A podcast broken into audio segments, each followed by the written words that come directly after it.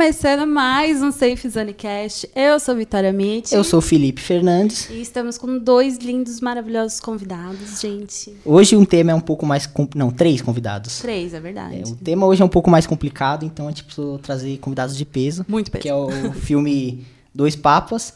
E para isso a gente trouxe Cláudio Arantes Pompeu, professor de filosofia, filósofo, torcedor da ferroviária e amante dos 12 trabalhos de Hércules. muito bom. Por favor, faz uma pequena. Foi muito bem apresentado, Foi. Né? Tá ótimo. Eu sou Paulo. e temos aqui também Paulo, que eu não sei como te apresentar, desculpa. eu sou Paulo, tô me formando agora em História, tô para finalizar esse ano aqui. Sou do movimento União Libertação. Né? É, e, bom, a gente está muito ansioso de falar sobre dois papas, né? Vamos ver o que vai dar isso aqui. e o nosso ilustríssimo ex-professor, mas a gente tem um carinho muito gigantesco, é o professor Serginho. Ex é um problema, né? Não, não é um problema, calma, não é.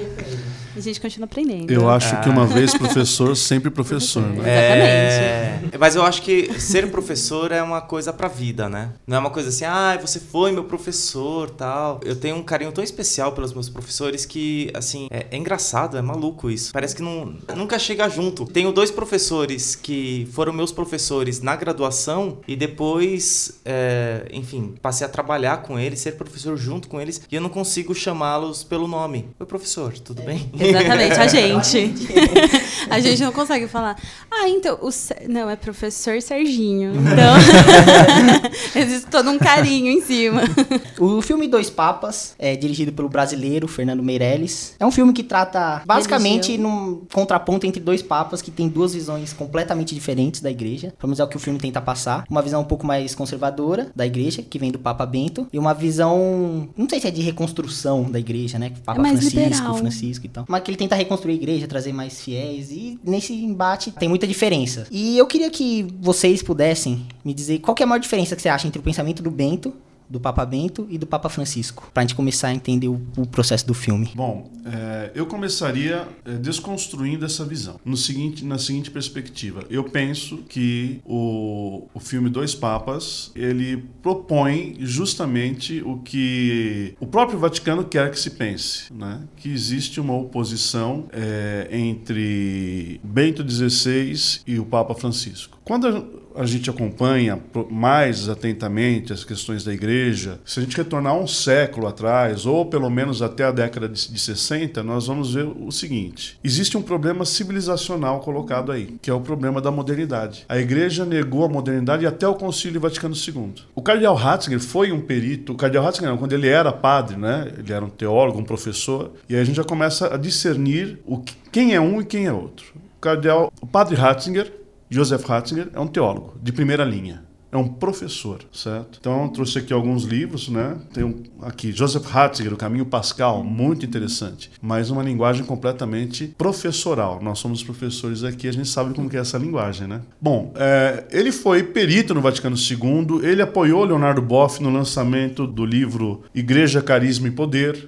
E esse mesmo cardeal depois teve que impor silêncio a Leonardo Boff, que é um representante da teologia da libertação. Aí nós já começamos a pincelar um pouco quem é o Papa Francisco. Francisco foi o Jorge Bergoglio é um jesuíta. E como jesuíta, ele faz parte de uma, de uma, das maiores instituições da Igreja Católica e de uma das maiores instituições do mundo, que é a Companhia de Jesus. A Companhia de Jesus é formada por grandes intelectuais, grandes santos e é, o cardeal, o padre Bergoglio sempre teve uma vida mais de missão. Então você tem um que é um professor, um teólogo, e você tem um outro que é um missionário. Então acho que a primeira, a primeira questão não é de ponto de vista teológico, é do ponto de vista prático. Pessoal de cada... De cada personalidade. Bento XVI é um homem muito tímido. É, Joseph Ratzinger é um homem muito tímido, mas assim, de aulas de teologia sobre a igreja, sobre as necessidades de reformas da, da igreja, muito potentes e muito, muito bonitas. Já Bergoglio é um homem da prática. Então eu tenho aqui, nós, eh, cada um aqui pode ter uma religião diferente, por exemplo. Então ele entende que a igreja hoje não é mais a única voz a falar sobre espiritualidade no Ocidente. Então tem você que pode ser talvez um protestante, você que pode ser talvez um muçulmano, enfim, e nós temos que dialogar.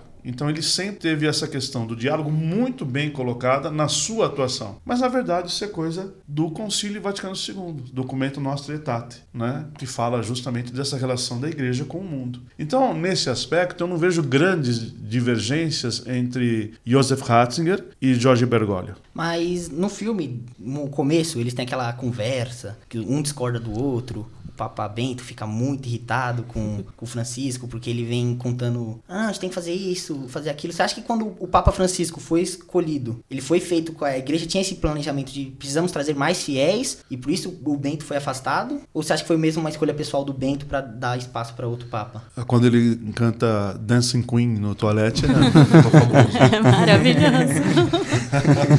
Eu acho que aquilo é uma caricatura de Bento XVI. Porque a igreja não funciona dessa maneira.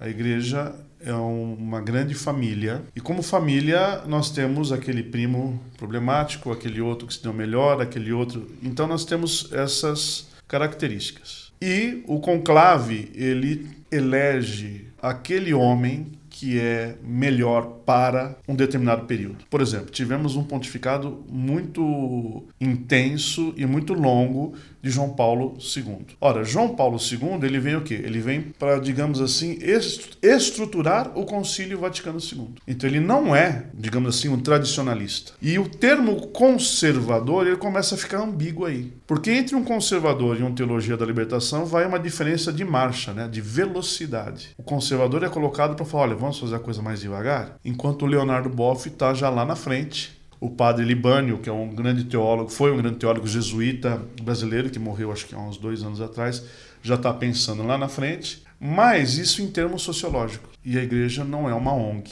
A igreja é uma entidade fundada por nosso Senhor Jesus Cristo. E aí entra uma outra dinâmica, uma outra perspectiva que está na esfera teológica, na esfera, na esfera sobrenatural. Então, digamos assim, um passa a bola para o outro. Então, é, na eleição, no conclave de 2005, quando Ratzinger foi eleito, já foi eleito com um certo acordo. Agora essas coisas ficam assim, prove, não tem como provar, né? Porque Bergoglio já foi bem votado ali e o grande jesuíta, é, o cardeal Martini, também foi cotado, só que Martini já estava doente e logo morreu logo. Então falou, quem a gente vai colocar aqui? Se colocar um sujeito de marcha mais acelerada, o negócio sai dos trilhos.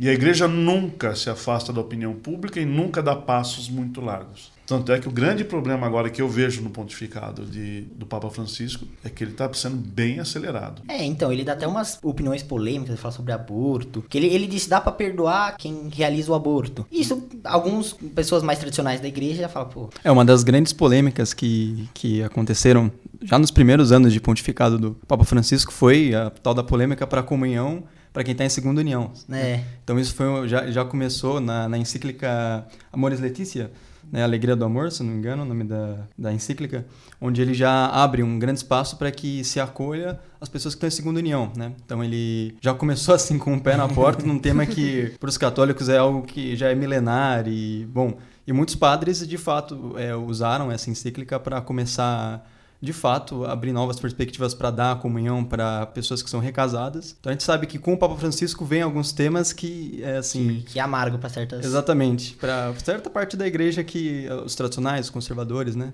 E até as pessoas que são católicas, é, assim, ah, sou um católico de bom senso, comum, as pessoas também ficam incomodadas. Olha, tá voltando nesse tema aí, é uma coisa que estava tão certa, né? Já tava, já tá tava esquecido, né? Já tava exatamente, exatamente. Não, e no filme ele também traz um tema que eu até queria que vocês dissessem se ele disse isso publicamente ou se é mais uma ficção do filme, que ele meio que traz, oh, até, acho que até 1200 mais ou menos, os papas casavam, os padres e tal, e ele fala, por que, que a gente não pode fazer isso de novo? Que tem aquela, aquela discussão com o Bento. Primeiro, o que, que vocês acham disso, que deveria ou não? Ou e você acha que Francisco, ele falou isso, ou ele dá a entender isso, ou é uma coisa do filme, que o filme falou, que Bom, construiu essa caricatura do Francisco? Eu vou dar um, uma visão como católico e que vive na igreja, e que estuda a igreja, e que já entende algo de como como funciona a política atual da igreja. Como eu disse, nós estamos na modernidade. Então a igreja não é mais a única voz. Mas nós temos um problema. A mesma pessoa que está aqui no mundo, eu, você, professor, é a pessoa que pode se converter e se tornar um padre, ou se tornar um bom católico, etc, etc, etc. Só que essa pessoa tem uma mentalidade que não é a mentalidade da igreja, que não é a mentalidade tradicional. Porque é preciso colocar um outro elemento aí que eu acho que está fora desse jogo, que são os tradicionalistas, que é realmente o que a doutrina da igreja diz. Então eu penso que papas como é, Bento XVI, até João Paulo II, não. João Paulo II tinha um pouco ainda de uma linguagem papal. Mas quando você pega a primeira encíclica do Papa Bento, é uma linguagem professoral. E quando você pega as encíclicas do Papa Francisco, também você vê que é uma linguagem quase que pessoal. Ora, Bergoglio é uma pessoa, Ratzinger é uma pessoa. Agora, quando você assume a cátedra de Pedro, você assume um mundo, você assume uma coisa que é maior do que você. E aí você não pode dar sua opinião. Você tem que dar a opinião da igreja. Você tem que seguir a tradição. Então eu vejo que nenhum dos dois faz isso. Nem Bento nem Francisco eles abrem uma perspectiva é, de teologias possíveis. Então nós temos várias teologias possíveis, várias cristologias possíveis. Como na filosofia, temos vários filósofos, cada um deles pensando, alguns numa continuidade, como vem de Heráclito até, digamos assim, Sócrates, Platão e Aristóteles, como temos até Santo Tomás de Aquino, uma continuidade na argumentação é, filosófica. E depois, quando nós entramos na modernidade, nós vemos os, os, filósofos pensando mais de maneira individual, cada um com o seu vocabulário, cada um olhando o mundo do seu jeito. Então, me parece que o Concílio Vaticano II abriu justamente, flexibilizou a igreja para que se pudesse ter esse tipo de atitude. Por quê? Porque nós não podemos mais ter posições rígidas. Por quê? Porque elas não funcionam mais. É para atrair, então, mais fiéis. Não é para atrair, porque a que... não, é, não é uma questão mercadológica, é uma questão soterológica, salvífica. Por exemplo, como foi pensado o homossexual até, o, até pouco tempo atrás?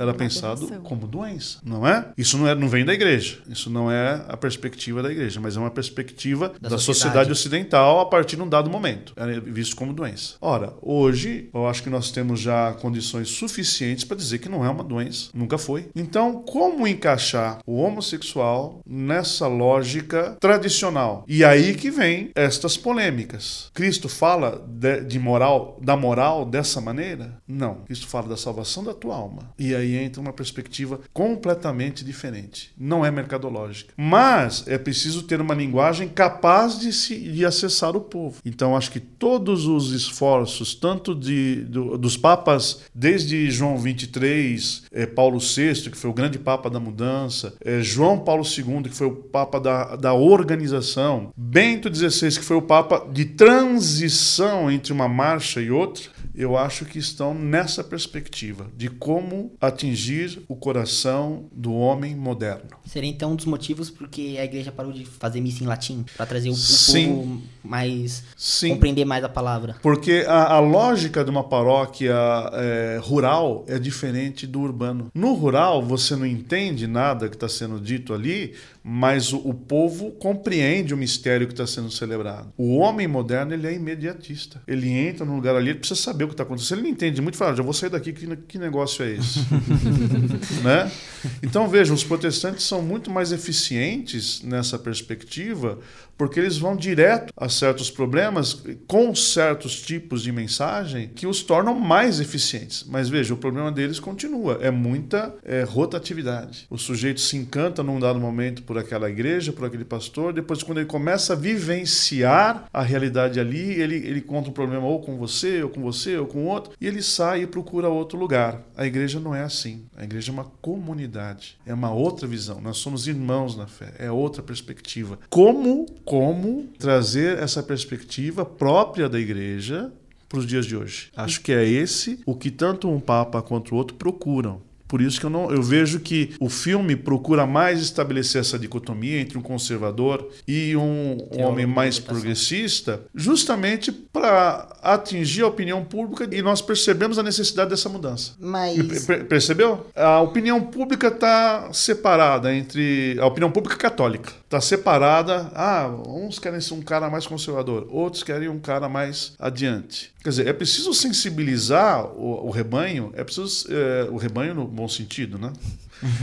no sentido do bom pastor, né? É preciso sensibilizar o rebanho, os fiéis, as almas, para a necessidade dessa criatividade. Então, ó, uma, uma coisa meio pergunta de leigo aqui, pelo que eu entendi. A igreja, quando ela, você estava dizendo sobre os homossexuais, para mim pareceu, na sua explicação, uma ação humanitária. Seria mais ou menos o que aconteceu com, né, no fim da escravidão? Quando era normal e a igreja falou, peraí, eles têm alma, temos que tratar, e aí mudou a visão da igreja ou é... Não, não, não, não confundam as coisas. A igreja sempre considerou que estes tanto é que uma das polêmicas na polêmica de Las Casas alguns defendiam que o índio não tinha alma né isso é um assunto bem complicado, mas enfim, ele falou: não, não, o índio tem alma. Agora, a instituição escravidão é uma instituição muito antiga, é outra instituição, precisaremos de uma outra lógica para tratar esse assunto. A igreja nunca foi favorável à, à escravidão. Agora, acontece que a sociedade, o sistema econômico é. Então, como amenizar essas questões?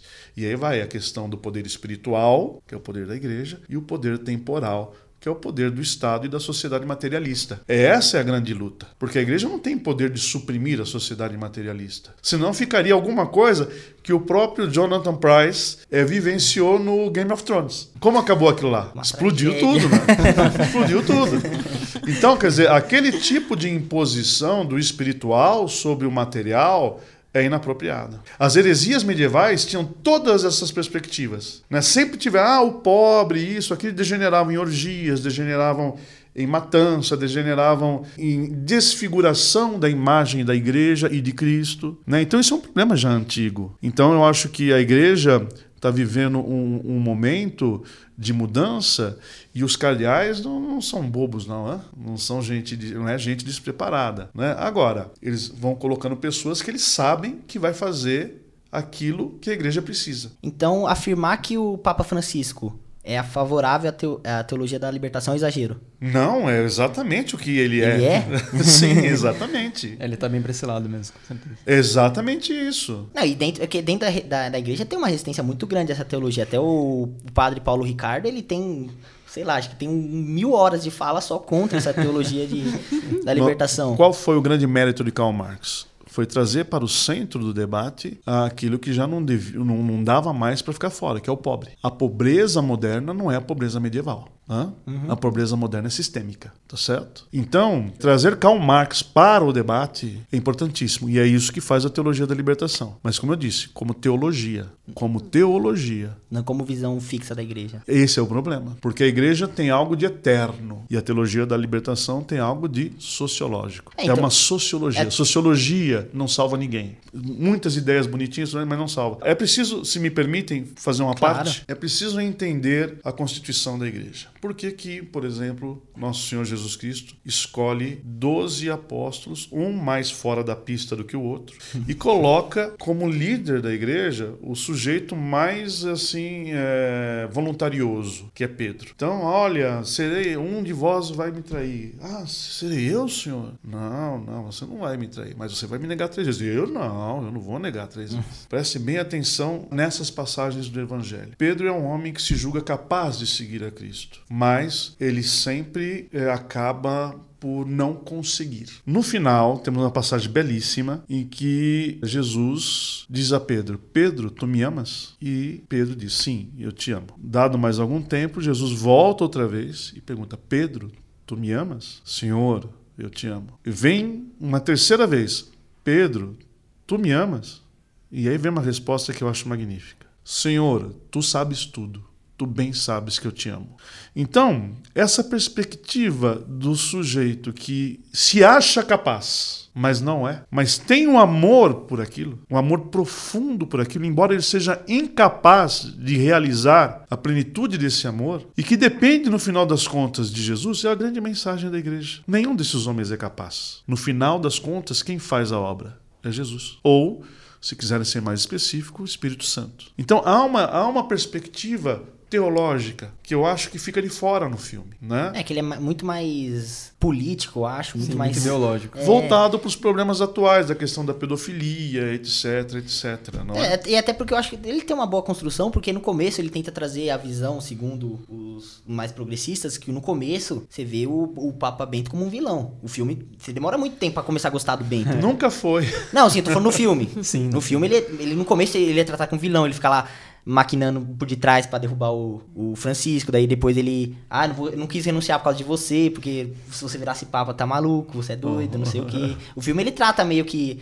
então ele é um filme muito mais, eu acho que uma visão térrea, sabe? Uma visão É, como eu disse, eu acho que é uma espécie de propaganda para unificar a opinião pública. Se você observar outros aspectos, por exemplo, acho que foi ontem ainda tivemos um encontro com o Lula, não é? Isso. É, e também, acho que há dois dias atrás, saiu o documento do Sínodo da Amazônia. Então você vê é, o cardeal Humes, Dom Cláudio Humes, fez um papel magnífico. Eu não estou dizendo que eu concordo, estou dizendo que da política, do tipo de política, do tipo de gente que está colocada nesses, nesses cargos. Né? Dom, Dom Cláudio Humes fez um papel magnífico de renovar o Pacto das Catacumbas, feito pro grupo, pelo aquele grupo do Concílio Vaticano II, que entre eles estava Dom Helder Câmara. Então, renovou o Pacto das Catacumbas, colocou Pachamama dentro do Vaticano e deu assim três passos adiante. Aí todo mundo falou: não, porque o Papa está permitindo isso, mas aí sai um documento dando dois passos atrás. É, Quer eu acho que dizer, foi uma. o Papa conseguiu exatamente o que ele quis. Isso vai dar resultado só daqui 40 anos. Daqui 40 anos, o outro Papa vai dar mais um passo. É, Então, eu acho que ele fez isso pra trazer o debate e depois ele.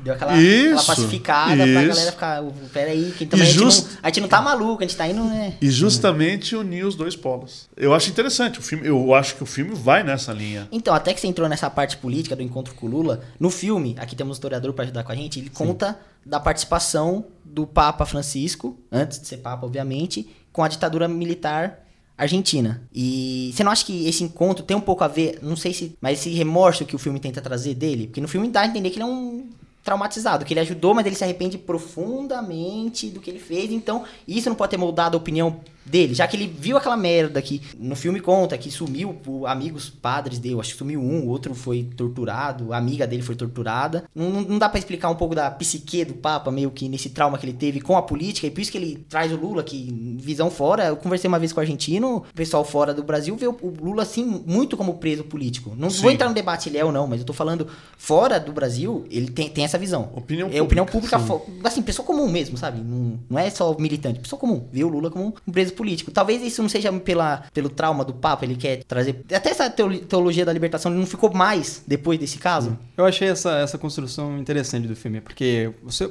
olha a obra toda, a obra cinematográfica, os dois papos, é um filme muito complicado de fazer, porque ele se baseia basicamente em dois homens avançados de idade, ou seja, já não é uma coisa que você, assim, não são personagens jovens, heróicos. Não, e só um adentro. senhores, Os dois atores foram indicados ao Oscar. Dois atores. Se eu não me engano, só o Jonathan Price, acho que o Anthony não, Hopkins... o Anthony Hopkins também foi. Também foi Foi, mas só que ele como coadjuvante. Coadjuvante, ótimo. É, eu acho que eles dois estão muito bem. Eu acho que o ator que fez o Papa Francisco, inclusive, ele é idêntico. É, o que fez o, o Game of Thrones. Game of. Thrones, é bem simbólico, né? É, apesar que o Anthony Hopkins é um ator mais é, consagrado, assim, né? Eu gosto É. muito do- dos filmes dele como Hannibal. É, ele- dispensa, dispensa Não, é um. Ah, todo filme que ele faz de, agora de velho, ele é indicado ao Oscar. Você quer sim. Oscar, bota ele. Ah, e o Jonathan Price realmente tá incrível, tá melhor que o Anthony Hopkins. Mas é um, é um filme complicado de fazer, porque é um filme baseado em diálogos. Então o que, que o filme faz para que você se apegue àqueles personagens? Ele mostra, pelo menos na parte do Francisco, flashbacks. E a gente tem essa parte que você citou, que são os flashbacks do Papa Francisco, ainda como, como padre, né? Acho que era padre na época superior da companhia. superior da companhia, Bergoglio. É, onde ele está ali né, num contexto de caos social na Argentina e mostra aquela cena que eu considero muito interessante, de que ele teria é, entregado. É que na verdade. Isso, é esse nesse ponto que eu queria chegar. É. É. Que ele entregou, né? No filme dá a entender que ele realmente pegou e entregou. O filme ele tem uma visão definida sobre isso, mas a história não, não tá muito claro o que aconteceu. Não dá pra gente é, colocar um juízo de que o Papa Francisco, quando era padre, realmente ele foi responsável por isso.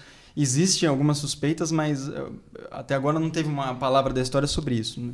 É um acontecimento que eu acho que nunca a gente vai chegar a uma conclusão, porque isso foi levantado no filme, etc., mas a gente vê que não tem muita essa discussão na, na vida real, se ele realmente chegou a apoiar a ditadura perennialista ou não. né? no filme eu acho que ele até tá tratado um pouco como inocente, assim. Ah, É, no filme ele é Eu não tratado- queria entregar, ele gosta do, do- do- dos subordinados dele ali, etc. É, no mas ele dá- tá num contexto que ele tem que tomar a escolha, digamos assim, menos pior. É, pra salvar mais gente. É. É, no filme dá a entender que ele até queima os livros. Ele fala isso no filme. Eu queimei os livros de Marx, segundo a ditadura. Sim, eu fui exatamente. contra a teologia da libertação. Mas tudo assim, na perspectiva que ele foi forçado, né? É, foi forçado Então acho que o filme inteiro trata o Papa Francisco com uma perspectiva assim, ele é bonzinho, sabe? Ele não quis fazer aquilo. é, Mas ele tá fez. É. Mas fez, entende?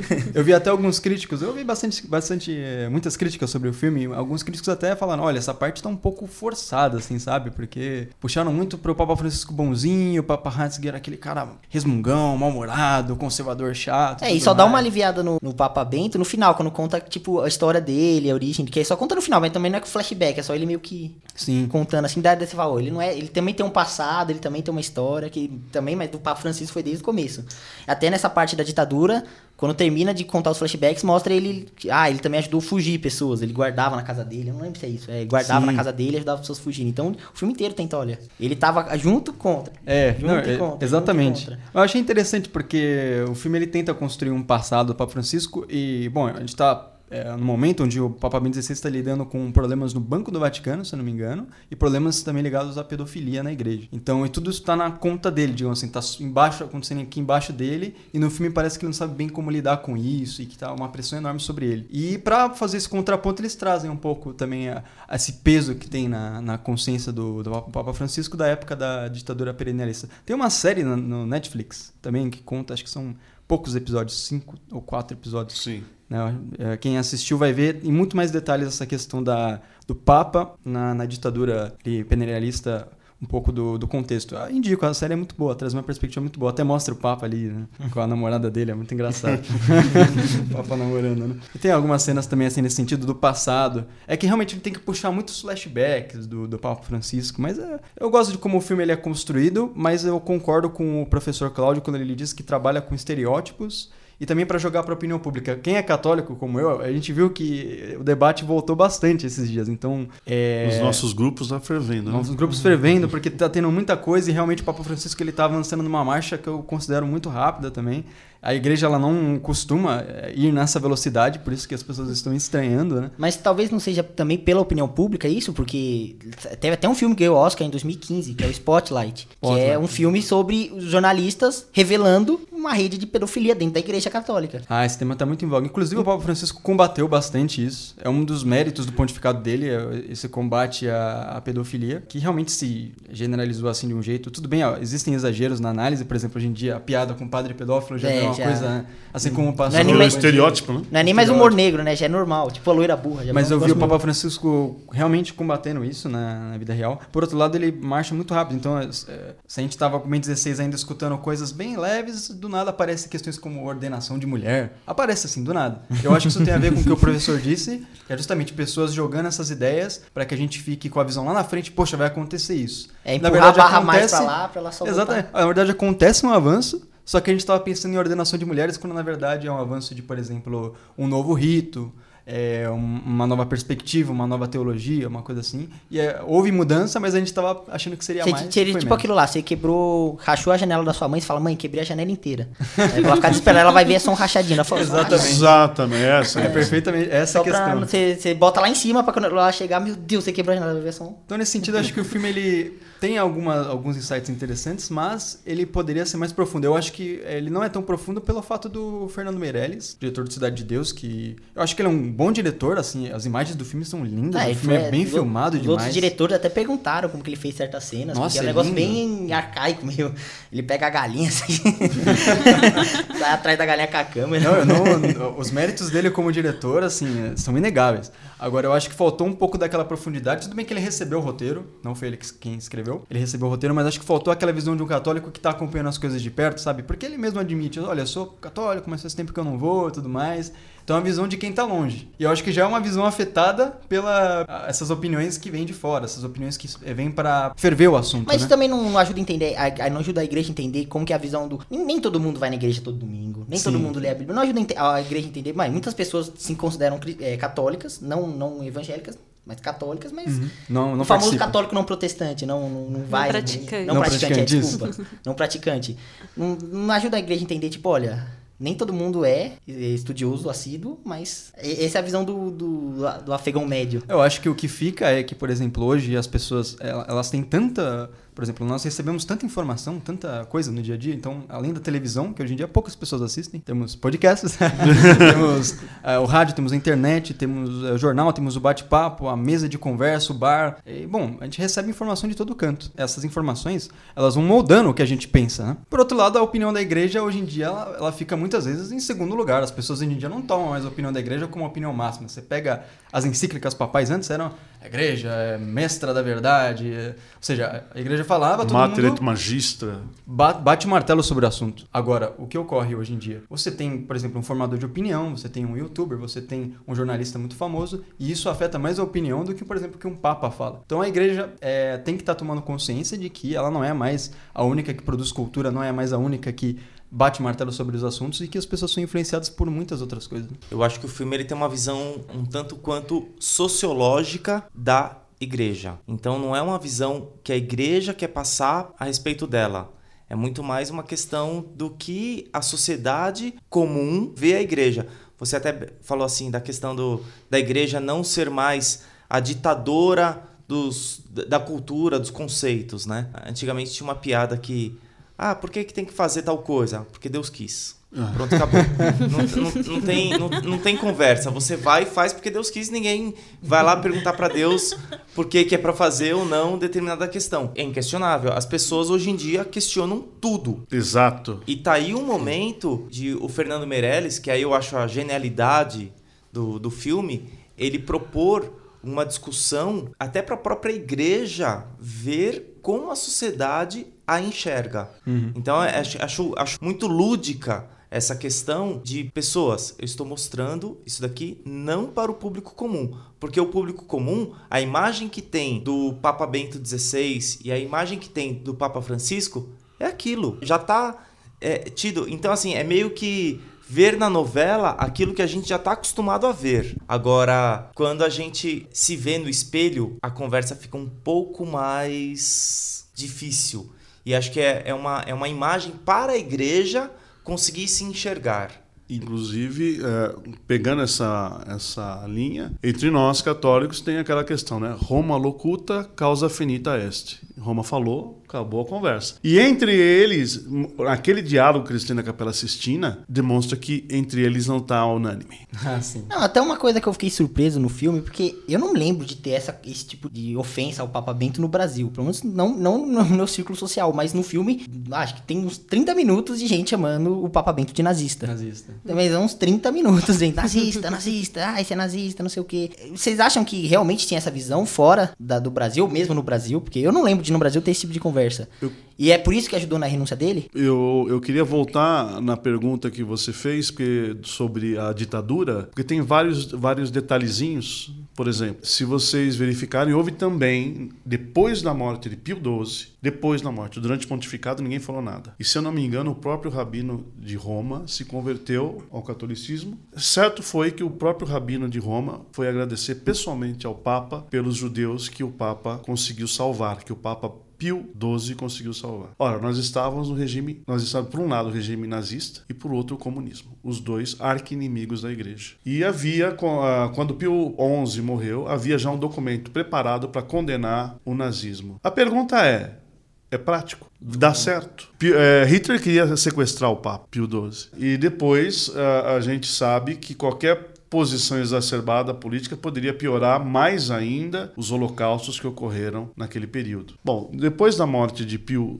XII, um judeu, que eu esqueci o nome agora, lançou uma peça de teatro chamada O Vigário. E essa peça de teatro é, justamente vai acusar Pio XII de ser colaborador nazista. Agora, depois nós vamos ter o caso de Bento XVI, que na juventude, garoto, você sabe que no final da guerra, Hitler é, começou a mandar as crianças para a guerra. O que, que uma criança pode fazer contra um sistema como esse? Essa é a pergunta. E depois, no caso do Papa Francisco, nós temos essa acusação de ter colaborado com a ditadura. Aí a pergunta vai: o que, que, o que, que você, dentro de uma ditadura, pode fazer para salvar os seus e os outros? Então veja que esse tema sempre volta como uma, um ataque à igreja. Esse tema sempre volta justamente para colocar: ó, a igreja colabora com sistemas tais ou quais. Que no fundo acaba sendo é, também uma propaganda contra a igreja. Mas também como o professor disse, é, é tudo muito é, ambivalente, mas também é uma reflexão, porque a realidade da manipulação da fé e das instituições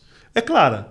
A gente vê isso no nosso STF, a gente vê isso em instituições que deveriam ser, digamos, a partir, é, por princípio, independentes. A gente nota que não são, são aparelhadas, e a gente sabe muito bem que um padre tal, ou, eu não digo um papa, mas que um padre tal, um cardeal tal, um bispo tal pode ser manejado para esses fins. Inclusive o próprio Dom Ador Câmara era fascista no começo. Então a gente vê que é, nós, seres humanos, nós, pessoas, somos filhos do nosso tempo. E nós precisamos agir. Agora, certas coisas a gente vai perceber que poderia ter sido feito de outro jeito ou não, só no final da nossa vida, ou não poderia ter sido feito de outro jeito. Eu acho que as críticas é, é, têm por finalidade mais é, ressaltar essa questão da problemática atual, mas eu acho que a pessoa mesmo ela está isenta mesmo porque a igreja propõe o perdão, né? Mas ela está tá aí isenta disso por causa da vicissitude da situação. Só uma curiosidade, o autor do O Vigário é Rolf Ruschig. Eu nunca ia conseguir falar esse nome.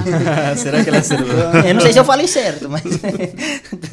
é por isso que eu esqueci o nome, né? Ah, e só para aproveitar uma, uma, pequena correção também, que agora, bom, me relembrei aqui, eu acabei confundindo, tá? Ditadura perennialista não, é uma ditadura militar que teve na Argentina. É, e peronista, peru.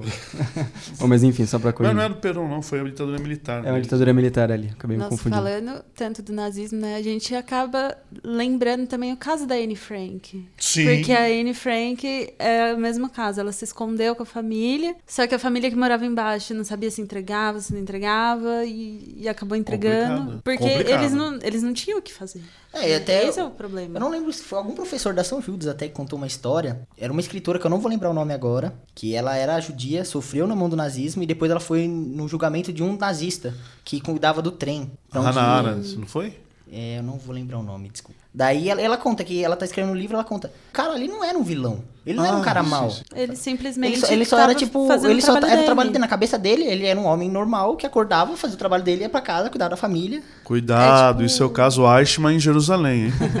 é. é que nem o tatuador, né? O tatuador que fazia o, o código de barra ali na, nas crianças, em todos os judeus. Ele também estava trabalhando, ele não tinha culpa. Não era um vilão, não era um perverso. Era, tipo, era a, a, sociedade da, da época falava: você tem que acordar, tatuar essas crianças e ir pra casa, tá bom. Há quem diga que o motorista do trem, aos domingos, ia à missa, rezava e colocava a cabeça no travesseiro e dormia tranquilamente com a paz de Deus. É, o professor Sérgio colocou muito bem essa questão de nós problematizarmos isso, porque veja só, Felipe, quando você fala assim, ah, ele não era um cara mau. Hannah Arendt coloca justamente, quando ela analisa o caso de Eichmann, do julgamento de Adolf Eichmann, você vai ver que era um homem, primeiro, em primeiro lugar, medíocre ou seja, não era um homem de grandes visões intelectuais, era um homem da média, certo? Era um funcionário público, como eu sou, e ele fazia aquilo como se fosse o dever dele, certo? Ele foi responsável pela logística da morte dos 6 milhões de judeus. Era um pai exemplar, um cara muito bacana, mas veja só, é, aí é que está. Por isso que Hannah Arendt coloca a questão da seguinte maneira: a banalidade do mal como o mal se tornou banal. E eu acho que o professor Sérgio, tá, tá, quando fala do filme Dois Papas, eu acho que isso é, uma, é um questionamento. A igreja vai mais para cá, mais para lá, do ponto de vista sociológico. Quer dizer, Deus age, mas em primeiro lugar, o homem age. Deus não é ex machina. Para que Deus faça a ação, é preciso que o homem exerça o seu livre-arbítrio. E é aí que nós precisamos pensar no que a gente faz. Eu acho que o filme Dois Papas traz muito isso. Eu acho que a vida e o filme mostra muito isso, a questão da tensão. Nós vivemos no nosso dia a dia uma tensão do real e o ideal. De um, lado, é, sem querer trazer a questão política, mas de um lado que caminhe para a esquerda e de um lado que caminha para a direita. E essa tensão a gente vai sempre medindo. E se você analisar historicamente a igreja, numa hora vem um determinado papa à esquerda, num determinado momento vem um papa à direita. Ou seja, essa tensão histórica da igreja também ela vai rebolando conforme a dança, mas ela vai ditando o seu o próprio caminho ao longo da história, porque se ela caminhar muito à esquerda ou muito à direita, há um medo de se perder. Então, você vai caminhando, é, costurando entre esquerda e direita para, teoricamente, ter um caminho reto. É, no filme você tem uma frase, não sei quem diz, agora me esqueci quem, quem foi responsável por dizer essa frase, mas que um papa seria a resposta do outro papa. Né? Correção de outro a correção do outro papa. É, então o, o filme ele trabalha com essa ideia mesmo, e é uma ideia dialética, digamos assim, né? E, é, e é real, um papa corrige outro papa, é isso mesmo. Então essa ideia está presente, acho que foi muito bem pego aí. Só que eu também acho que o Fernando Meirelles, como brasileiro que é, também quis levar um pouco do contexto político do Brasil para lá e acho que tem muito disso, acho que fica até um pouco evidente. Ah, é, é que um ele, brasileiro. ele tenta trazer, pelo menos o que eu entendi do filme, ele tenta trazer um pouco da visão política brasileira, mas só contando na Argentina. Um Sim, aqui, exatamente. Que é um país vizinho, tá do lado, América Latina. O Papa é argentino? Sim, então, mas ele tem meio que tentou trazer essa visão. É que viveu um momento parecido também. É, é com... do... e, tra e traz a, a cena no final quando os dois papas assistem ao jogo. Que é fantástico essa cena. Brasil, é Brasil e Argentina, é, eles. E, e, aí ele mostra, ele, ele, ele faz o gesto de mostrar a Dilma na é cena. Verdade. Isso crava a, a observação política e social que o filme tem que um, não é um filme para se observar só a igreja, não. mas é um filme para se observar a política, que é um filme para se observar a sociedade, que há exatamente essa tensão entre esquerda e direita, e aí ele crava, coloca direitinho o Papa Francisco como a esquerda e o Papa Bento XVI como a direita. E nos momentos que ele, que ele coloca o Papa Bento XVI como um nazista, ele vai ao extremo uhum, da direita. E quando ele coloca o, o, o Papa Francisco, ah, eu me arrependi por ter feito determinada questão. E aí ele fala, não, a igreja tem que se abrir, a igreja tem que brincar né? Em vários momentos ele brinca, a piadinha, quando ele tira um sarro com, com outro do, do, do, próprio sapato. Não, eu sou humilde, eu não vou utilizar o sapato, o sapato santo, eu vou utilizar o sapato comum, porque eu sou um ser humano comum. Quando ele, ele não deixa os outros carregar a mala dele. Não deixa as pessoas carregarem a mala dele, ele, ele se humaniza. E ele se humaniza de tal forma, da, da mesma forma, por exemplo, sei lá, como o Mujica trabalha a própria imagem andando de Fusca. Sim. Sim. Uhum. Ou como, sei lá, a, a imagem do Lula, só para pegar um, um, exemplo, quando o Lula vai para o palanque e, e, diz: Eu não vou ficar fazendo propaganda aqui, eu ganhei um monte de presente, mas eu continuo usando aqui o meu Citizen, o meu relógio Citizen. Eu não vou ficar falando, não quero, não quero que a Citizen ganhe com isso, mas eu quero dizer que eu sou simples, que eu sou do povo, que eu estou com vocês. Então, se a gente começar a pegar esses discursos, eles são receita de bolo para se fazer a, a, dinâmica do filme, né? Para se criar a narrativa do filme. Sim, eu tenho até uma, uma visão que eu tomei é, pessoalmente para mim, que é o seguinte: eu acho que o Fernando Meirelles ele tentou, ele se utilizou da figura dos dois papas para é, fazer um pouco das críticas políticas dele. Acho que foi até isso que você, você quis passar agora. Mas eu acho que, pelo menos eu assisti o filme logo no começo, eu percebi que tinha uma questão política ali. Não, é muito, muito. Assim, é muito. Ele, ele, é, tipo, eu até gosto quando o cara deixa bem claro que, tipo, isso aqui é meio política e tal. Porque quando o filme fica meio que escondido e tenta passar como imparcial, para mim é mais perigoso que quando fala, assume isso aqui eu sou. Não existe imparcialidade. Não, sim, né? não existe, mas quando tenta trazer como imparcialidade, para mim é até perigoso isso. É, é ele tenta trazer como uma verdade. Tipo, é fato, não é opinião, é fato. Aí quando o cara assume, ó, isso aqui tem política no meio, eu prefiro assim. Eu gosto praticamente quando o cara assume. Uhum. Tanto é que, você tá assistindo. Tanto é que isso está possibilitando aqui uma série de visões. Debates, sim. Né, sim. Complementares e que, no final das contas, pode até ser uma outra ainda. então, agora eu queria falar um pouco da renúncia do, do Papa Bento, porque eu acho que no filme, eu acho que ele fica do terceiro ato muito tempo contando sobre como ele vai renunciar, se ele vai, se, o, se o Bergoglio vai assumir, se não vai, como que vai ser. E no filme, ele deixa muito claro que é sim por opinião política, por opinião pública. Que o Papa Bento está sendo xingado de nazista, que está perdendo fiéis, que a igreja precisa de uma reconstrução, que a igreja não conseguiu se atualizar com o tempo, que ela ficou parada, e, de, e, o filme deixa bem claro isso, que eu tô saindo por causa disso. Depois, no final, a gente descobre que tem ainda os pesares da pedofilia, mas a priori é isso, é por causa da opinião pública. É, Você acha que tem um pouco a ver a, a renúncia. renúncia. dele? Tem a ver com opinião pública? Ou é mais uma. Como o professor Cláudio disse, que é uma, ele foi mais uma marcha de transição ali. Ele só, tipo, olha, Tô, deixei redondinho, você faz o gol. Olha, é complicado. Eu gostaria de dizer só, antes do professor só uma palavrinha. A renúncia é muito nebulosa. É muito. É muito. É, nós não conseguimos saber o que aconteceu ali. Porém, a primeira coisa, o Vaticano, no momento em que o Papa Bento XVI pegou a um grande, desculpa a palavra, um grande pepino. Né? Nossa, é, muito, é, muito, problema, muito problema, é gigantesco. Primeira, primeira coisa que a gente tem que entender é que o Vaticano é um Estado.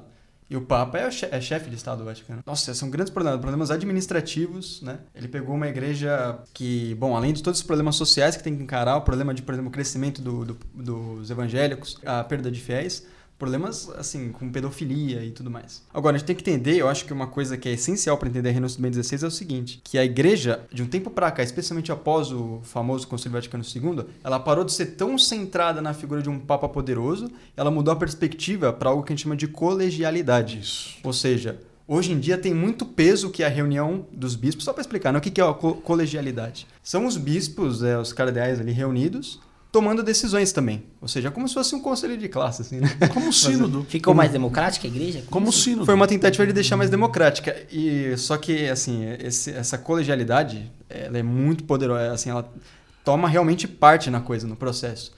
Então, de fato, é, se existe uma pressão por parte de cardeais e bispos para que um papa saia, hoje a gente não consegue saber quanto isso pode influir para que esse papa se retire. Eu acredito que tem muito a ver com a o poder de influência de, de cardeais, do conjunto de todos eles, por exemplo, de querer fazer qual, quase como se fossem eleições toda hora, de papa. O papa que a gente quer, a gente coloca, o papa que a gente quer tirar, a gente tira.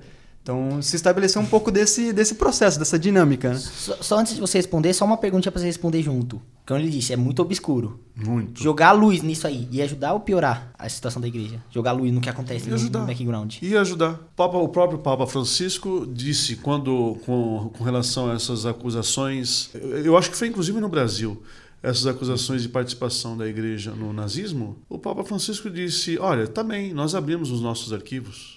Só que vocês abram os seus. Porque haviam as estradas de ferro que levavam os judeus aos campos de concentração. E os americanos sabiam onde era.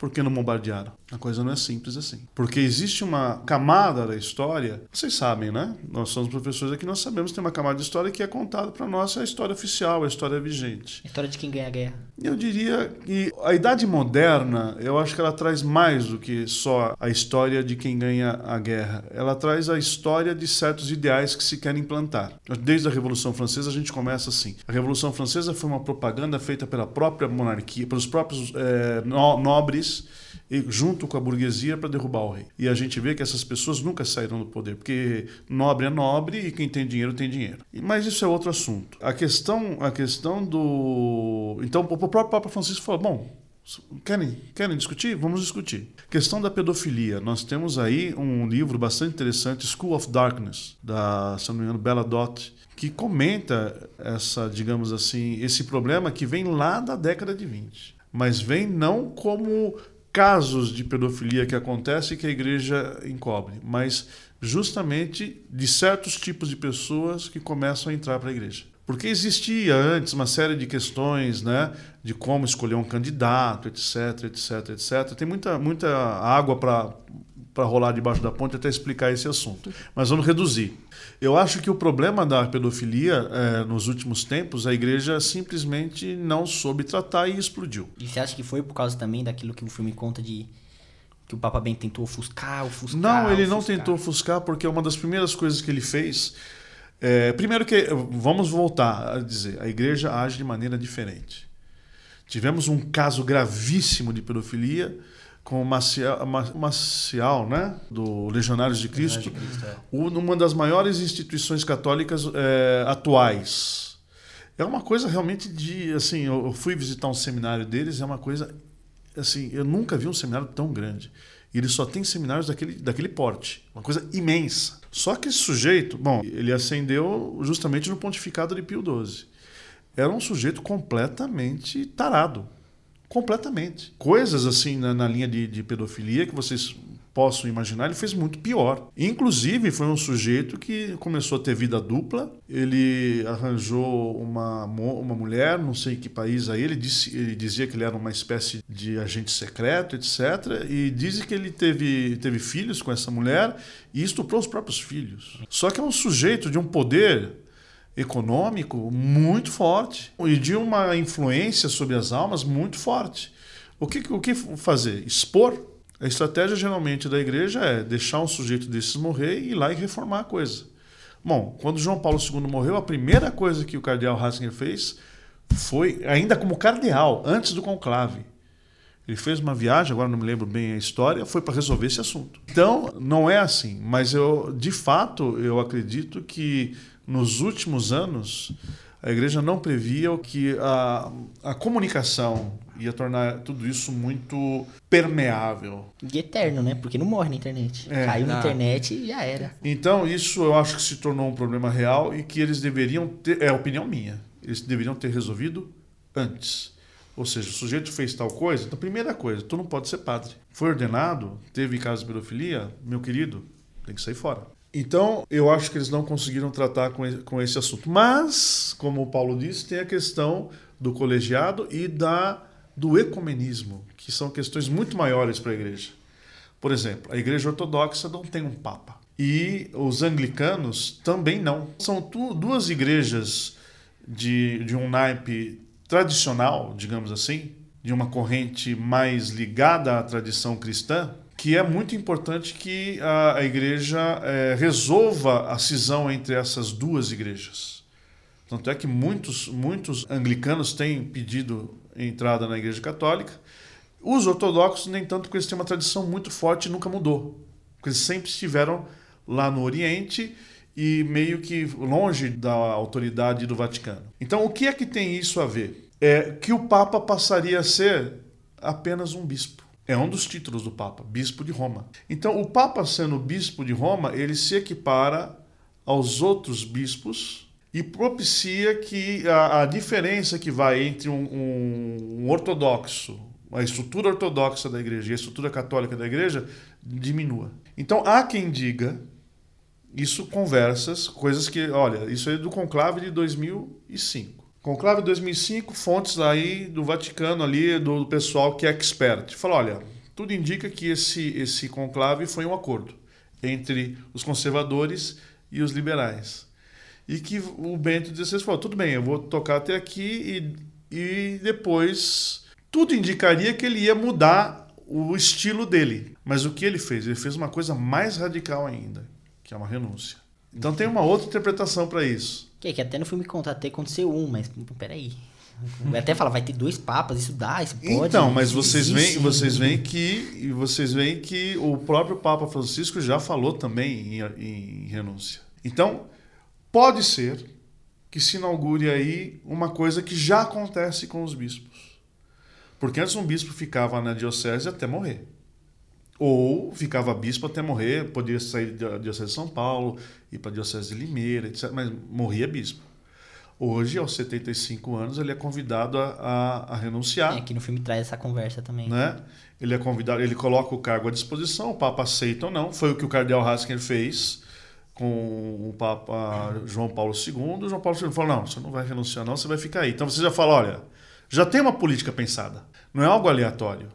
Mas você não acha que está muito rápido? Porque passa uma vez por. Assim, um passo por vez. Agora já estão pensando isso de, de Papa Francisco renunciar de novo, aí vai virar. Então, é aquilo, é, aquilo que nós, é aquilo que nós estamos falando, é uma democracia. É, é a igreja mudando de uma entidade monárquica hierárquica pa, hierárquica para uma talvez uma um colegiado e talvez uma democracia. Nós sabemos como isso vai acontecer? Não.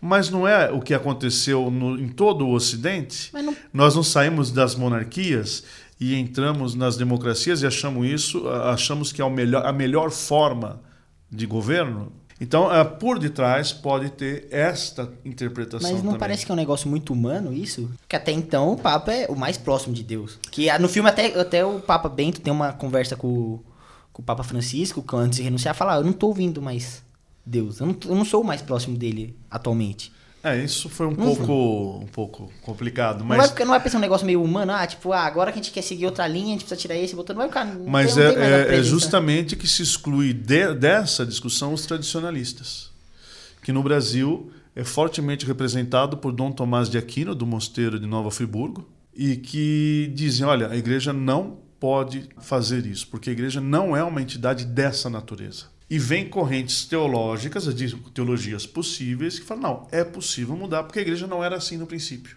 Mas para mim vai parecer um negócio muito humano.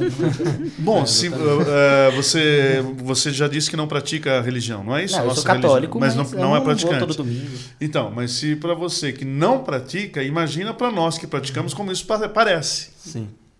Entende ou não? Ah, então, se você está tendo esse estranhamento, e, digamos assim, como diria o, o professor Tonhão, você não é do ramo, né? Você não é do ramo. Então, imagina para nós que somos do ramo. Então, é, e como manter a fidelidade nisso tudo? Porque a nossa devoção em ordem é a Deus, nosso Senhor, a Virgem Maria, na terra ao Santo Padre, e está acabado. Porque a, o Santo Padre é o sinal a igreja é o sinal visível de Cristo na história. Tanto é que ela produz santos e exclui os pecadores. Separa o joio do trigo. Na morte de um, de um homem desses é que vai se ter a conclusão da sua obra. Ele foi, foi bom ou foi mal? Então, isso é uma realidade, mais uma vez, é a própria realidade da igreja. Então, é, veja, estas questões mais próprias do catolicismo, eu acho que o filme não alcança certo? E nem é a proposta deles. Sim. Né? A gente não pode nem dizer que isso é uma, é uma crítica. Não é a proposta do filme. É, até porque eu acho que se fizessem não seria tão popular. É, não, e também então, seria uma... ao Oscar. Não, é. Então, é, certeza, não, não é a proposta do filme, isso não é uma crítica, mas é bom que se diga que existem esses outros aspectos, não é? Sim. Só uma coisa que eu queria voltar, que eu acho que, eu acho que a gente não falou muito. Uhum. Que agora você até comentou sobre os tradicionalistas e tal, e eu citei Paulo Ricardo. Que é um, ele deve ter mil horas, como eu disse, falando contra a teoria a, da a teologia da libertação. Muita gente hoje se considera mais católico do que o próprio Papa. Que é uma característica moderna, né? então, não, esse Papa aí é comunista, não é católico nada, isso é doido. Eu conheço a doutrina, eu sei o que eu estou falando. É, então, é, além, eu queria que você explicasse esse tipo de pessoa que acha que é mais católica do que o próprio Papa, que deveria representar o maior católico, sei lá, alguma coisa do tipo. Você quer um comentário sobre o, Papa, o Padre Paulo? Não, eu queria que você explicasse se existe esse alguma esse fenômeno. Esse fenômeno e, e, e, se existe uma resistência muito pesada às, dentro do, dos próprios fiéis. E se o Papa Francisco pode ter uma resistência maior para conseguir colocar suas ideias em práticas. Ah, sim, sim. Tipo, ele sempre, ele sempre vai ter que fazer isso, colocar lá na frente e puxar para trás, e vai ser só mais um. Olha, Ou ele, ele, pode ser um cara que vai chegar e falar, olha, mudei daqui existe, cinco anos. Existe Não, um... Essa estratégia é clássica é próprio da política. Então, mas ele seria o. Isso é próprio da política não só do Vaticano, mas de qualquer político. Né? Então isso é, é, clássico. Então isso sempre vai ter. É que existe um livro muito interessante, eu li, não completamente, mas vou deixar a indicação porque ele traz algumas perspectivas interessantes. Se chama A Armada do Papa. Né? E ele conta um pouco, um, um pouco sobre isso. Por exemplo, que. Tudo bem que ele parte de uma perspectiva que eu considero errada. Mas ele conta um pouco sobre, por exemplo, os cardeais hoje já não apoiam, os bispos já não apoiam tanto o poder excessivo do Papa. Né? E os grupos de apoio, hoje em dia, é, você tem Opus Dei, você tem Caminhão Neocatecumenado, você tem esses movimentos católicos que não são paróquias, eles reforçam muito a imagem do Papa. Então, o Papa, ele se, digamos assim, ele se reforçaria nesses movimentos. E só que tem os grupos os chamados tradicionalistas, que são, eh, em sua maioria, alguns padres, poucos bispos, para falar a verdade, e muitos leigos, assim, muitos leigos. Aqui no Brasil, o tradicionalismo está crescendo bastante. E você chegou até um ponto, isso eu já não considero tradicionalismo, eu considero loucura. Sedivacantismo, ou seja, não, o Papa já nem, nem tem mais Papa, sabe? Não, é, não tem mais. E, isso pra mim é uma loucura, cara. Tipo, não, é- eu até tenho amigos próximos que, que, estudou, que estudou comigo, que você conhece, que ele não gosta do Papa e ele se considera mais católico que o Papa. Não, isso não existe. A figura mais católica que pode existir é o Papa, por é, excelência. E tipo, eu fico tem... pensando, cara, você segue uma a instituição na igreja, a qual ele é, ele é um ele é um esse meu amigo, ele é um cara que ele não gosta muito de protestante, que ele acha que não segue a linha, ele faz textos gigantes criticando. É uma linha meio olavista, mas ele não, não, não considera. E essa instituição a qual ele acha ideal, escolheu o Papa Francisco. Exatamente. Mas o Papa Francisco não é um católico para ele, é um sei lá, um comunista infiltrado não, esse tipo da de pensamento, eu acho, o, eu acho ele... o próprio Olavo falou, não, esse cara não é papa. Aí, então, já, aí já não é possível. Eu acho esse pensamento, é esse papa pensamento quer você queira ou não. Eu não queria entrar muito nesse negócio de política, porque é um negócio meio vamos começar a xingar a gente na internet, mas o Olavo ele tem isso de não gostar de protestante e não gostar do do, do Papa. Do Papa. mas peraí, você não gosta dos protestantes que acha que só o católico que é o jeito certo de ler a, o o evangelho, de ler a palavra de Deus, e que os outros perderam. Martin Lutero foi um quase um psicopata do mal, sei lá. E, e de repente o Papa já não é mais. E essa linha filosófica, para mim, ela traz uma, não sei, uma insanidade, porque não tem sentido você considerar aquilo como certo. Tá, é a minha visão de leigo, desculpa, mas considerar uhum. aquilo como certo e mas não, o, o líder não tá certo. Peraí, não, eu... se o líder não tá certo, nada embaixo tá certo. Se o líder vai comandando as hierarquias. Isso é incoerente, isso é totalmente incoerente. Eu, eu acho, sinceramente, as pessoas que dizem, ah, o Papa não é o Papa, ou pelo menos se acham mais católicas do que o Papa, estão entrando numa contradição e até numa certa um pensamento revolucionário que eles criticam, né? Ou seja, você está querendo mudar a ordem também das coisas, né? Se você está acima do Papa, você está indo contra uma ordem. Ser contra uma ordem vigente é ser revolucionário. É, é preciso estar atento para os fenômenos modernos e pós-modernos. É, Michel Foucault vai dizer justamente que as instituições modernas elas geram o oposto do que elas pretendem é, resolver. Por exemplo, o hospital, onde é mais fácil você pegar uma superbactéria e morrer, assim, é no hospital. Então, ah, o mundo não é mais uma, um feudo. Esse é um dos problemas. O Papa ele é fortemente ligado a esse movimento globalista, certo? É, ora, esse movimento globalista tem uma contrapartida que nós estamos tendo agora com Trump e Bolsonaro, né, que é voltar para as fronteiras nacionais e cuidar das próprias é, necessidades. Qual o, o problema que eu vejo isso? Eu acho que a esquerda, como é característica da esquerda, ela quer avançar em rumo a, digamos assim, a uma perspectiva utópica. E eu acho que a coisa vai acontecer mais é, passo a passo. Então, se um grupo está querendo forçar a barra para que tudo se torne universal, né, eu acho que isso é, é, é, a mesma questão do fim do capitalismo. Isso vai acontecer, mas se a gente exacerbar isso, eu não sei quais são os resultados. É o famoso estamos doentes, mas o remédio é pior. Não, é, são, são coisas que a gente sabe que vai acontecer, mas é, por exemplo, a, ah, você, você está grávida. Ah, mas você não tem dinheiro para cuidar da criança, então eu vou abortar. Então, o, os espanhóis dizem o seguinte: cada criança nasce com um pedaço de pão debaixo do braço. Quer dizer, não depende de você, depende de outras circunstâncias. Eu acho que quando a gente pega e fecha certas questões em, certos em certas ideologias, ou da esquerda ou da direita, a gente fica sem saída. Por isso que muito bem disse o professor Sérgio, que existe essa necessidade de costurar entre os dois, porque eles são realidades hoje em dia. É uma coisa que se impõe. Eu acho que não explica mais o mundo a noção de esquerda e de direita, mas se impõe. Então você não pode eh, desprezar uma coisa que se impõe. Ah, não existe, eu não vou pensar como se. É como se isso não existisse. E aí nós voltamos ao filme. Eu acho que o grande mérito do filme é questionar isso. Agora que você deu o gancho perfeito, eu queria aqui puxar as considerações finais. Por favor, Serginho, comece. Nota. Nota. Aproveitando que estamos em época de carnaval, né?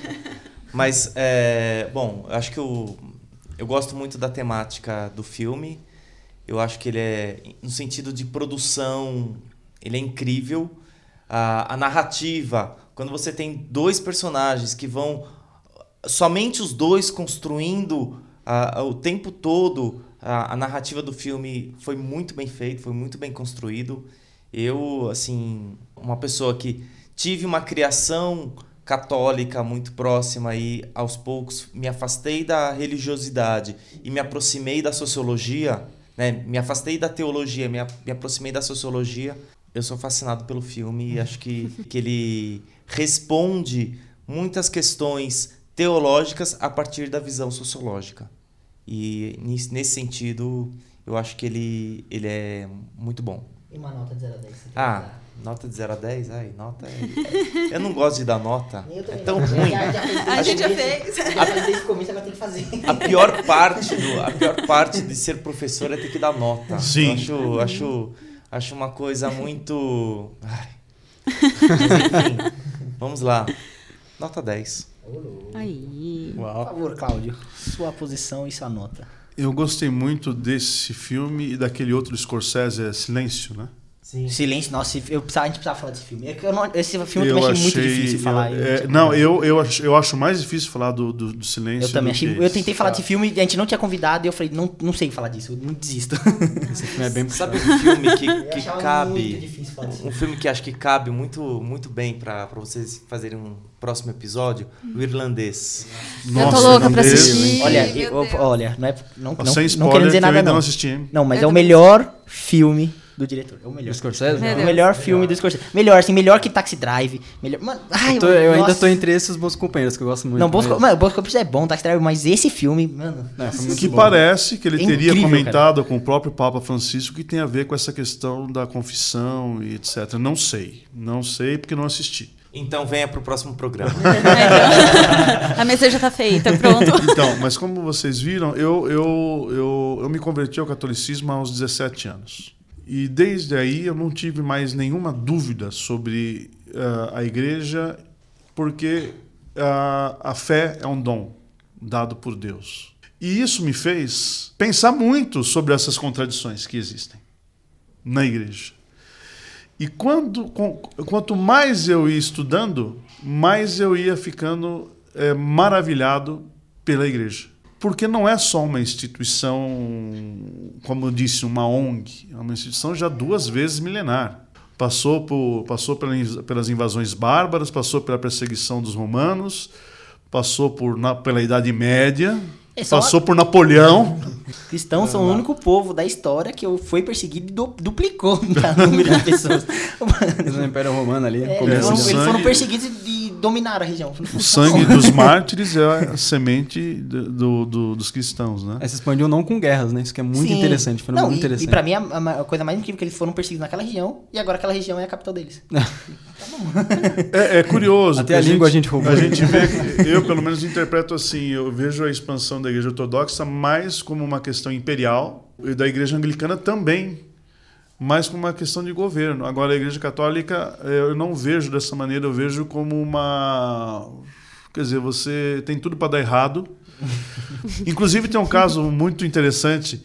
Dizem que um pastor, é, um, evangélico, no pontificado, se não me engano, de Leão XIII, ele pediu para consultar os arquivos secretos do Vaticano para escrever um livro. Se eu não me engano, esse homem foi Ludwig von Pastor que escreveu uma das melhores histórias da igreja que existem. E diz que ele entrou lá protestante falou: agora, agora eu vou saber tudo que tem aqui e tudo mais. E foi, de fato, descobriu coisas umas piores que as outras e se converteu. E disse que ele teria voltado ao Papa e falou: Olha, com padres desse jeito e papas dessa qualidade, não é possível que essa instituição consiga existir se não for por obra de Deus. não, mas é fantástico, assim. Eu, eu, eu acho que a igreja católica, apostólica romana, ela, ela consegue ter toda essa, essa, essa força que tem, porque ela, ela possui frentes para tudo quanto é lado, parece um polvo. Uhum. Se você observar a, a frente franciscana, a frente jesuíta, a frente, é, enfim, é, dos paulinos e a, as ordens. Os paulinos e a questão da comunicação muito bonita, hein? Muito é, claro, interessante. Claro, claro. Eles, eles vão. É, só da comunicação, né? Não tem como não falar.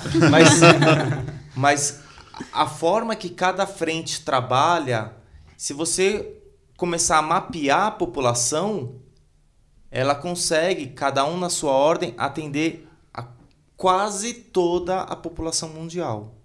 Então, na casa do Senhor há muitas moradas. A igreja tem que se tem que oferecer a todos. Exatamente. Eu acho lindo isso quando você consegue é, é, observar com carinho cada, cada indivíduo da população.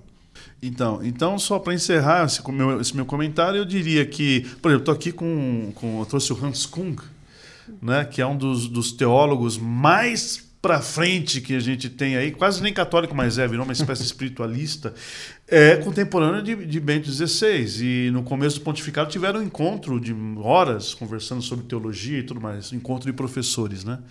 E eu acho que essa riqueza é muito, muito interessante. Quando eu fiz teologia, eu achei que ia detestar o curso e foi um dos cursos que eu mais gostei, justamente por ver como ele é aberto, pelo menos a nossa teologia católica, como ela é aberta e ao mesmo tempo fixa. Interessante. como é que pode ser uma coisa tão aberta, mas ao mesmo tempo não, tem que ser isso aqui. E eu achei essa tensão muito interessante e me fez aprender muito. E eu fiquei muito feliz de vocês terem me convidado, porque é um tema que eu gosto de falar e eu acho que o nosso encontro foi muito agradável. Então eu daria nota 10. É, bom, eu gostei muito do filme, como obra cinematográfica, acho quase impecável, assim. Visualmente é lindo, eu fiquei realmente encantado. Eu sou muito fã da toda a arquitetura que tem ali no Vaticano, então mostrando aquelas imagens, colocando o Papa ali ajoelhado, às vezes num ambiente um pouco escuro, assim, mas que você consegue ver ainda as imagens, ou o próprio Papa andando assim, se vislumbrando, o Papa Francisco chegando, né? todo simples ali. Essas cenas, esses detalhes, mas, fizeram gostar do filme. Uma cena que eu achei muito linda, desculpa te cortar, é aquela claro. de, do Papa Francisco jovem se confessando naquela igrejinha, que hum, ah, vem, vem, pode vir. Aquela cena eu achei maravilhosa. Daí, ela visualmente também, eu acho que o filme, como visual, ele é incrível, eu gostei muito. É, gosto muito da dinâmica dos papas. Acho que, por mais que eu não, saiba que não é uma retratação fiel. real, é, não é fiel à realidade, tão fiel. Eu acho que os diálogos são divertidos. Eu ri muito com esse filme. Eu não imaginava que ia dar tanta risada. que é dois velhinhos o filme inteiro e você não consegue desgrudar da tela, o cara, o cara é, muito bem, né? É, incrível. Você fica realmente fixado, fixado na história. É, eu gostei muito. O diretor me surpreendeu. Eu, eu, confesso que com as entrevistas dele eu não estava animado. Né? gostei muito do filme. Uh, queria ter visto no cinema. Mas, é que ficou uma semana, né? Eu acho que só, uma semana, só pra entrar no tempo. Oscar. O irlandês também tentei ver no cinema, não consegui. Né? Enfim, daria uma nota 10 também pro filme. Ô, oh, louco, achei que era recorde de nota. Nenhum filme ganhou tanta nota 10, hein? Desde que a gente começou. 10. Foi um dos... Aliás, esse ano pro cinema, eu vou te dizer, foi um ano grandioso. Graças só Deus filmes bons. Eu vou falar, os outros anos tava ruim. Tava péssimo. Nossa, esse o Oscar ano... de 2015, 2016, 2017, foi, ah, pelo amor de Deus. Foi horrível. E esse ano, muitos filmes bons. É, até achei que ficou faltando alguns filmes lá. Gostaria de ter visto The Lighthouse. Eu queria, eu queria ver aquele do, do Adam Sandler no Oscar. Adam Sandler, eu não conseguia. Ah, Uncut Gems, né? O Adam Sandler ele é um gênio. Ele, ele só atua mal porque ele quer. Mas ele é um gênio. ele é Eu adoro. Ele pode fazer o próximo papo aí. Ele tem, né? ele tem um filme que acho que é indie, que é, Tene, é Os Tenenbaums que é de 2015, de 2016. É um filme indie pequeno, mas ele, ele atuando ali. Fala, é só uns caras de comédia. Ele é o Ben Stiller, sabe? É uns caras bem de comédia. É um filme é sério. E é um filme sério, não é um filme de comédia. Ele é bom. E os filmes desse. É, são dois irmãos que dirigem esse novo do, do Adam tá... Sandler. É, são os irmãos Safdie. Olha, todos os trabalhos dele, dele são muito bons. Inclusive tem um filme chamado Good Time, Bom Comportamento que é um filme que tem o Robert Pattinson, que vai fazer o Batman. Sim. Era o Crepúsculo, Nossa, eu vi né? a, a roupa do... Dando um spoiler aí, a roupa do Batman tá feia, hein, mano? É o Demolidor, né? Parece o Batman dos anos 60 misturado com o Demolidor. Tá Demolidor, muito... tá muito Demolidor. O professor nosso já deixou um comentário hoje que falou que não gostou. Mas... Não, não gostou, tá, mas tá eu tô, ruim, eu tô com boas tá expectativas. Ruim. Enfim, gostei que o filme ele gera debate, ele gera discussões. Ele... Eu, como católico, me sinto feliz de ver pessoas olhando. Hoje, o pessoal preocupado com tantas coisas não com a igreja. Com esse filme, as pessoas começam a olhar, seja de maneira polêmica ou não para a igreja de novo e debater isso. Por isso que eu gosto muito e acho que o Fernando Meirelles, querendo ou não, fez um serviço aí para a igreja de colocar os olhares de volta para a igreja, que não é uma instituição morta, é uma instituição que está vivendo. E hoje em dia, pelo menos eu, como movimento Neolibertação, a gente tenta, sob novas perspectivas, e é, evangelizar, comentar diversos assuntos, é, estudar mesmo e entrar nesses temas atuais que são muito interessantes, né? E, bom, como eu disse, nota 10 e que venham mais filmes bons. Tomara que 2020 seja um ano tão abençoado pro cinema. Só um a gente precisa falar de silêncio e achei os convidados perfeitos, porque eu não tinha capacidade de falar Eu falei, mano, eu, eu, eu amei esse filme, mas é muito era muito difícil pra mim. Eu tentei construir uma pauta e falei, não, não consigo, velho. Eu não sei o que falar. Assim. Vicky, por favor. Eu quero só fazer um adendo, que você, é, o professor Cláudio trouxe mais um livro que você não Famoso falou. Tigrão. Ah, eu, trouxe, eu, trouxe, aqui um livro chamado. Isso tem tudo a ver com o Bergoglio. Bom, ah, esse aqui, vocês querem um sujeito mais polêmico que o Bergoglio? É o, o jesuíta James Martin, A Sabedoria dos Jesuítas para Quase Tudo. Esse jesuíta, ele é ativista gay. E ele traz aqui a espiritualidade que o Papa, que o Papa Francisco tem, que é a, a espiritualidade naciana e ele vai, é um livro muito, muito bacana, porque ele, vai, ele coloca em termos práticos da, a, a uma vivência espiritual. Que, diga-se de passagem, é o que o, o padre Bergoglio vivia em Buenos Aires. E vocês sabem que ele não tinha carro próprio, ele usava metrô, ele morava sozinho, fazia a própria comida, etc, etc. Quer dizer, é uma espiritualidade bem austera. Eu sou muito simpatizante da, da Companhia de Jesus, fui secretário de padres da Companhia na, na, numa obra chamada Monumento Anchietana, e eu acho assim que eu acho uma espiritualidade fantástica, embora existam outras, como a Carmeli, a, os carmelitas, que eu não, não, consigo entender muito, porque eu sou mais prático, né? E, e, é justamente a espiritualidade do Papa Francisco, homem mais prático, mais espiritual. Hum, muito bom, muito interessante, gostei. vale a pena. É, é, interessante, bem interessante. A capa é bonita, pena que é. vocês não podem ver. É verdade. E Mas para quem bem católico, olha. A gente pode tirar foto e postar no Facebook. Pode, é, para quem quiser, é James Martin, A Sabedoria dos Jesuítas para quase se tudo. O, se o professor permite, a gente tira foto dos livros. Sim, lógico. Claro. Com certeza. Bom, a minha nota é 10. Ah, porque... não, esse filme aqui tá. Filme Por que, que não levou a estatueta, né? E ele nem concorreu de melhor filme, hein? Não concorreu? Não, ele concorreu só como ator, eu acho. Ele não concorreu como melhor filme. Acho Mas que tá, você até Ah, não, ele não concorreu como melhor diretor, é. Ele não é. concorreu como melhor diretor. O Meirelles não, não entrou nessa. Tudo nessa no filme é fantástico, porque. O brasileiro eu... não vai ganhar Oscar. Não, tira do Parasita e dá pro dois papos. o Parasita é um filme que eu queria ver, que estavam falando. Ah, a gente eu vai tô, falar fiquei dele. curioso para assistir. Eu também fiquei. Porque muita gente que eu considero da opinião. Considera a opinião, falou que é muito bom, então eu falei, eu tenho que ver. Então, para os ouvintes aí do, dos podcasts, ouçam o próximo episódio que vai, vai ao ar do Távola. Hum. Vai discutir a cultura é, coreana e o filme o filme Parasita. É verdade, gente, então, não deixa. Então, ouçam o Távola Podcast, vai ser lançado, vai ser gravado aqui na, na MS Produção Sonora, na casa do podcast. Vai ser gravado nesse domingo e vai ao ar no próxima semana. Só para constar, esse podcast está sendo gravado em fevereiro. Exatamente. Então a gente não sabe quando vai lançar. ah, então, então já vai. Provavelmente o, o Távola Podcast vai, já vai estar tá no ar. Com certeza. Porque a gente, a gente. A gente volta em março só. A gente grava nesse domingo, que vai ser dia. Enfim, no Dia 16. 16, ah. provavelmente na próxima quinta já vai estar tá no ar. Próximo dia 20 já 20, vai estar tá no ar. 20, 21 de fevereiro já vai estar tá no ar. Só quero, só quero deixar um adentro que eu quero propaganda do Safe Zone no, no tapa. pode deixar, pode deixar, a gente faz esse, esse intercâmbio de, de publicidade. Adoro. Não, mas para mim o, o filme Dois Papas foi muito bom, porque eu não sou conectada com a igreja, mas você fala para mim, vamos visitar? Falo, vamos, porque eu gosto das pinturas, eu gosto de tudo. Inclusive, já vejo muita igreja ortodoxa do lado leste europeu, então, para mim é bem interessante. Eu vi coisas que eu não imaginava do Vaticano. Enfim, é pra, pra, o meu, meu comentário, porque assim, eu tenho um certo rancinho assim com o Vaticano. Por causa de 1500, mas tudo bem.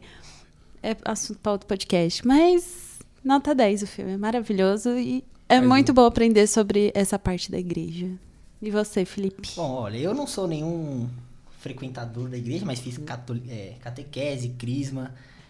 Fui muito na igreja. Eu me considero católico, porque eu não vou todo domingo, mas eu vou. Esporadicamente eu estou lá. E eu acho que esse filme, ele, a maior função dele foi, como já disseram aqui, foi trazer essa visão das pessoas se interessarem sobre a religião. Já de, de, questionar, de ir atrás. E, e, acho que também esse filme tem um método muito grande de trazer que. Sempre, toda vez que falam da questão da pedofilia, parece que é sempre um negócio da igreja. Mano, uns padres tarado que, que entrou. Até minha bisavó falava isso, uma, me fala ainda que ela tá viva. Que ela dizia é um negócio meio de, de, de, inteligência popular, que ela fala, quando o jovem ele é tem algum distúrbio sexual, ele vai pra igreja porque padre não pode casar, não, precisa, não pode fazer não sei o quê, daí ele fica lá, daí dá esses problemas. A igreja tem que fiscalizar melhor, quando o cara tem um problema, é. um distúrbio mental. Você tem razão. Esse é o problema. Então, minha bisavó falava isso, falava, ah, esse, porque acho que ela deve ter vivido isso, de ter um cara que devia ser meio doido e entrou pra igreja só por causa de, de se afastar dessa, dos relacionamentos sexuais e tal. Mas minha nota não vai ser 10.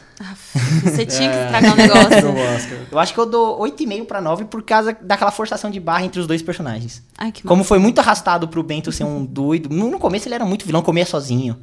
Ele não se falava com ninguém. E, tipo, mano, ele foi forçado. E o Papa Francisco foi forçado para ser um anjo, para ser um Deus, ser um, quase. é, Jesus, né? bem válido. Eu achei que nesse, nesses pontos eu fiquei meio tipo. Sabe? Ah. Parece que o Meirelles ele não, não tentou. Nesse momento, acho que ele esqueceu o debate e colocou o pessoal, sabe? Tipo, Acho que foi uma coisa muito maniqueísta. Né? É, tipo, ele, ele, tipo, ele, o debate tava de igual para igual, nesses momentos eu acho que ele afastava e trazia, tipo, a opinião dele. Tipo, ó, o Fra Francisco é muito bom, esse aqui, ó, ele, ele, ele é bom. ele é um pouquinho bom. Acho, algumas vezes ele faz coisa boa, mas ele é meio, meio ruim. mas eu acho que é essa brincadeira, né? Quando você, quando você produz cinema, você não tá fazendo documentário. E aí você se propõe a brincar. Sim. E aí acho que nessa brincadeira ele discute muito bem. Não, eu concordo, mas no, assim, o que eu esperava do filme era um pouquinho mais de igual para igual, sabe? Até que eu preferia Sim. que se fosse. Se um dia fosse fazer um filme desse, pegar dois roteiristas diferentes e cada um escrever a história de uma forma para elas se encontrarem. Mas, ó, é 8 ou 9, 8 e meio, 9 é uma nota alta. É, eu não tô é. criticando muito.